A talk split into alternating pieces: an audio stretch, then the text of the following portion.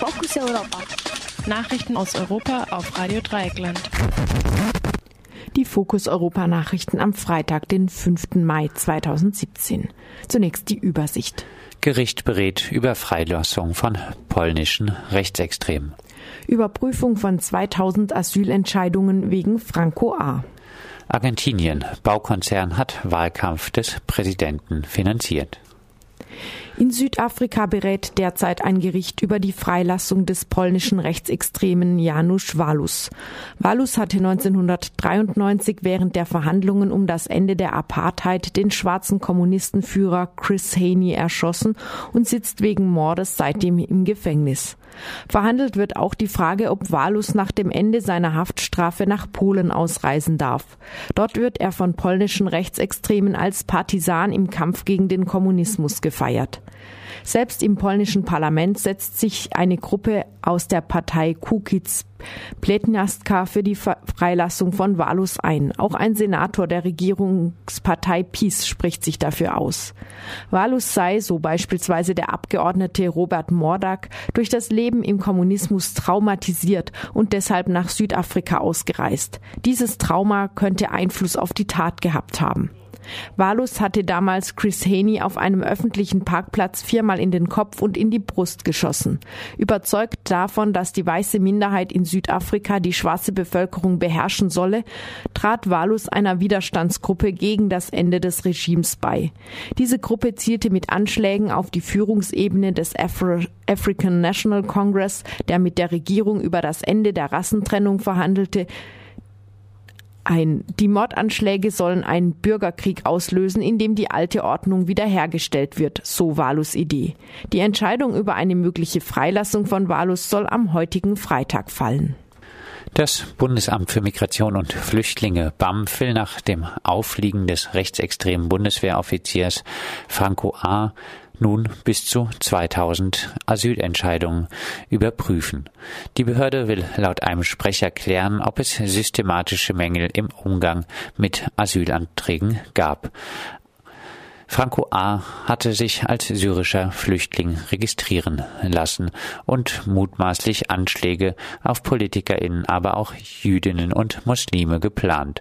Ihm war sogenannter subsidiärer Schutz gewährt worden, also kein Asyl, sondern eine dauerhafte Aussetzung der Abschiebung weil unklar ist, wieso der Behörde den Darstellungen des Soldaten geglaubt weil unklar ist, wieso in der Behörde den Darstellungen der Soldaten geglaubt wurde, sollen jetzt jeweils 1000 Asyl positive Asylentscheidung von Menschen aus Syrien und Afghanistan überprüft werden.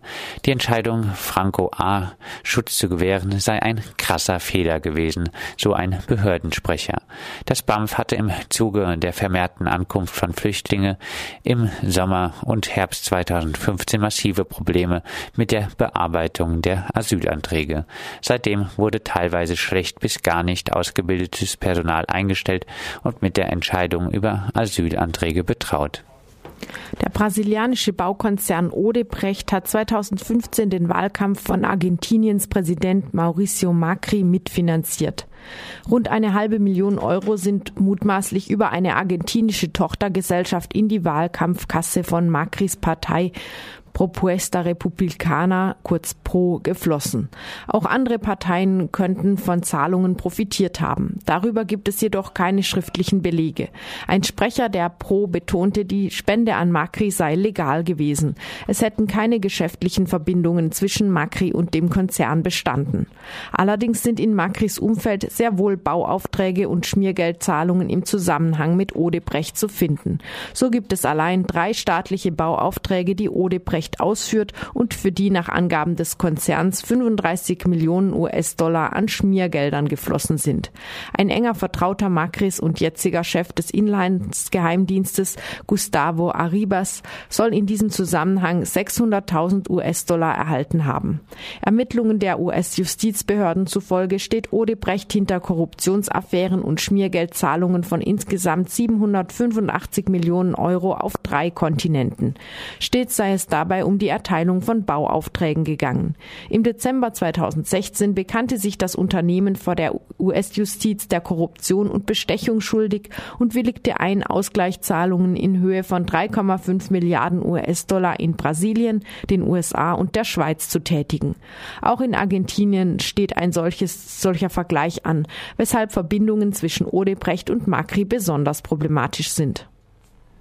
Und das waren die Fokus Europa Nachrichten am Freitag, den 5. Mai, zur Verfügung gestellt von unserer Kollegin Pia.